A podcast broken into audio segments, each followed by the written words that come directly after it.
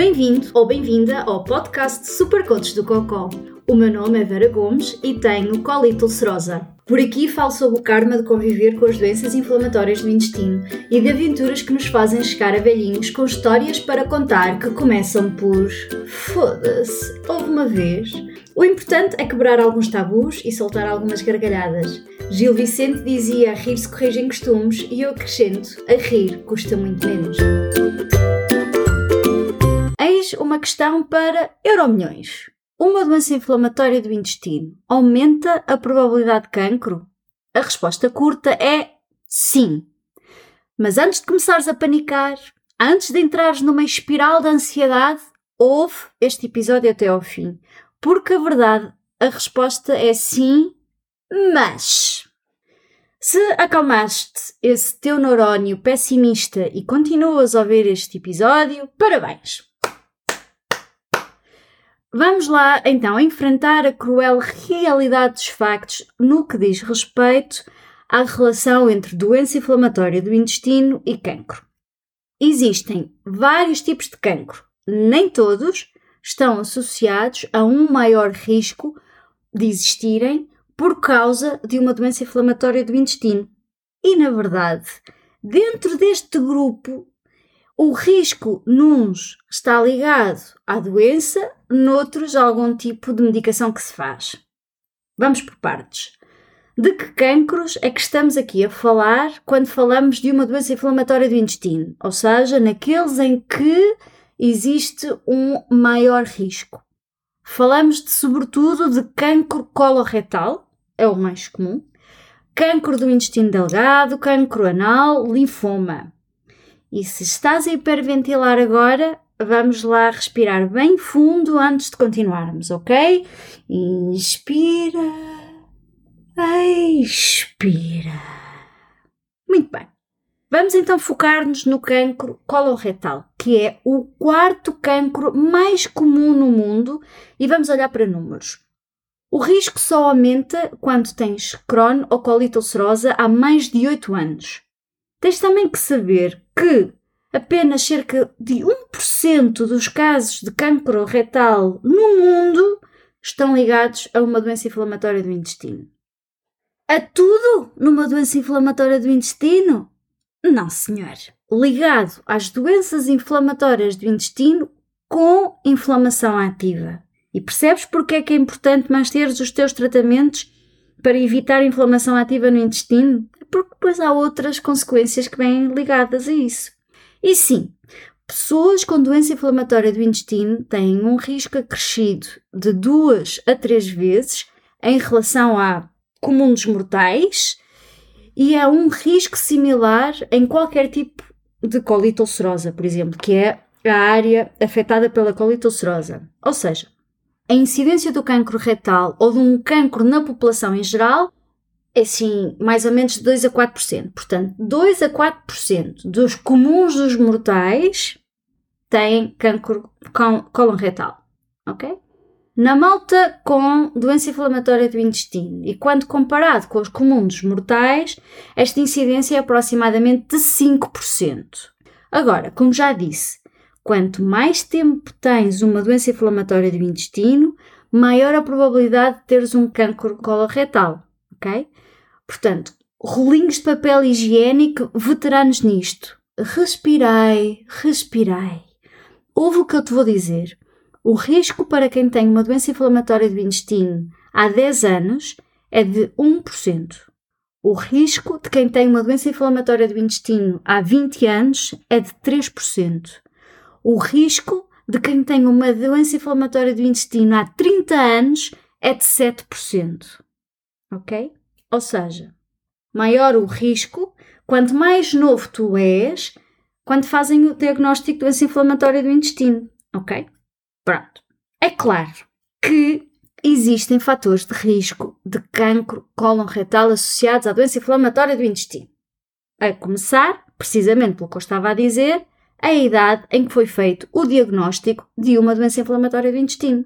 Até precisamente por causa destas estatísticas que eu te disse, não é? De 10 anos 1%, 20 anos 30%, há 30 anos 7%, etc. Depois, a extensão e evolução da doença também, obviamente, representam um fator de risco. E depois, aquele muito óbvio, que é o facto da doença estar ativa ou não, tanto em termos de severidade como de cronicidade. Agora, será o momento em que alguns estão neste momento a panicar? Vamos lá respirar outra vez, ok? Porque eu vou-vos dar mais outra notícia. Uma das patologias associadas às doenças inflamatórias do intestino é uma coisa com um nome espetacular que é a colangite esclerosante primária. E esta patologia em si é um fator de risco no desenvolvimento de cancro coloretal. Mas é claro que não se foge à família e por isso, caso haja antecedentes de familiares próximos que tenham tido este tipo de cancro, o teu risco é obviamente maior. E depois há aquelas coisas fofas como os pseudopólipos inflamatórios e as displasias, dois nomes fofos para cenas que podem acontecer no teu intestino, mesmo que não tenhas uma doença inflamatória do intestino, e, claro, como já deves estar a adivinhar, também são fatores de risco. Agora, eu também te referi no início deste episódio que também há riscos ligados ao tratamento. E este é um ponto em que muitos entram em pânico e, por vezes, até há muitos rolinhos de papel higiênico a recusarem certos tipos de tratamento com medo que venham a ter cancro. O que é que é importante aqui sabermos? É importante saber que não são todos os tratamentos, nem todas as faixas etárias que têm o risco de desenvolver cancro colon retal ou outro tipo de cancro, ok? Por exemplo, os medicamentos classificados como, e prepara-te para este nome para dar à tua filha mais nova, que vai nascer não sei muito bem quando, os medicamentos classificados como tiopurina, como a aziotropina, a mercaptopurina, etc., acrescem o risco caso a pessoa tenha mais de 65 anos e use este tipo de medicamento há mais de 10 anos. Também é o caso dos anti-TNF, um tipo de biológicos, se usados em terapia combinada, ou seja, anti-TNF com as tiopurinas. E isto é para qualquer tipo de cancro? Não, senhor rolinho papel higiênico. Quando falamos de cancro associado a tratamentos, estamos, por exemplo, a falar de linfomas que têm um risco absoluto de 6% se tiveres mais de 65 anos e estejas a fazer tratamento com tiopurinas há mais de 10. Estamos, por exemplo, a falar de cancro nas vias urinárias que tem um risco absoluto de 8% se for um homem fumador com mais de 65 anos e que faz tiopurinas há mais de 10 anos. E estamos a falar de cancros da pele em que, por exemplo, o risco associado a quem está a fazer terapias anti-TNF, um tipo de biológico, é, na verdade, um risco de uma vez e meia. Mas a verdade é que este tipo de câncer é extremamente raro acontecer. E para teres uma ideia, mesmo que estejas a fazer este tratamento, o uso deste tipo de medicação significaria que terias que tomar esta medicação assim qualquer coisa como 4.300 anos hein? para que alguém com uma idade entre os 20 e os 29 pudesse sequer observar algum sintoma relacionado com linfoma. Ok? Pronto. Agora, obviamente que a despistagem é importante e a despistagem por colonoscopia de displasia, que é um tipo de lesão no intestino pré-cancerígena, também é importante. E a verdade é que, mesmo que haja um cancro se estiver ainda em fase precoce, e estamos aqui a falar, por exemplo, do cancro cólon retal, em que a taxa de sucesso no tratamento é nada mais, nada menos de 90 a 95% dos casos. Ou seja, estamos a falar de um cancro cólon retal que tem um prognóstico, não é? Bastante positivo. Já dizia outro prognóstico só no fim do jogo. E é claro que tu podes estar a pensar, pois, mas isso é tudo muito bonito, mas nem tudo depende de mim, não é? E é verdade, nem tudo depende de ti. Mas também é para isso que existem protocolos estabelecidos para que quem de direito possa fazer esses mesmos despistes e esses mesmos controles. E nem todos os controles podem, têm necessariamente que ser feitos por análises, ok? Ou exames ao sangue. Portanto, cada vez que o teu médico faz alguma coisa, tará, Acredita que ele sabe, mas já lá vamos. Agora, o que é que depende de ti e só de ti e que tu podes fazer para reduzir o risco de desenvolver um cancro cólon retal um cancro? Podes começar por diminuir ou parar de fumar ou de beber álcool. Diminuir o consumo de charcutaria e de carne vermelha. E atenção, diminuir não significa zero, é diminuir o consumo. E agora, aqueles dois que tu vais adorar, que é aumentar o consumo de fibra, fazer exercício e, se não for o caso, se estiveres em excesso de peso, emagrecer. E isto tudo vai fazer com que nunca tenhas cancro? Não, claro que não. Até porque podes mesmo assim fazer tudo isto e um dia teres o diagnóstico de cancro, mas irás reduzir e muito a probabilidade de receberes o malfadado diagnóstico de cancro, ok?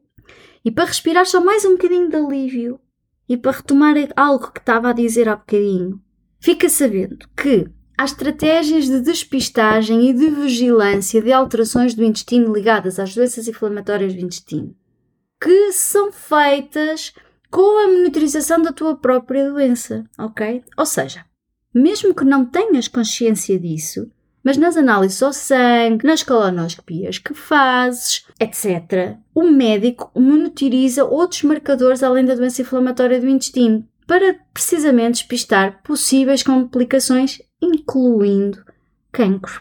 Portanto, nada impede que perguntes ao teu médico especialista se por acaso ele faz este tipo de despistes nos teus exames e análises, ou então quando é que os deves fazer e saber, pronto, como é que ele faz e tal. Perguntar não ofende.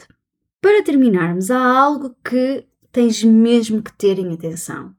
Algo mesmo para enfiar nesse neurónio e parares de andares a cismar sobre isto.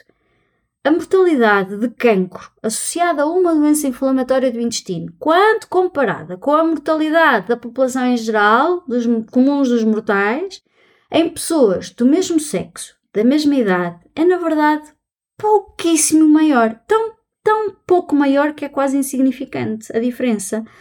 E a verdade é que a maioria das pessoas com doença inflamatória do intestino que desenvolvem um cancro a maior parte das vezes nem sequer está associada a, nem à doença inflamatória do intestino em si, nem ao tratamento que fazem, ok?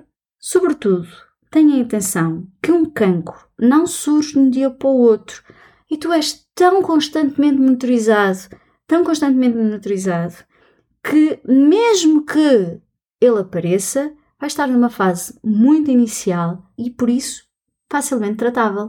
Foda-se uma vez! No final de uma colonoscopia do controle, o médico deu indicações que queria falar comigo e com mais que tudo.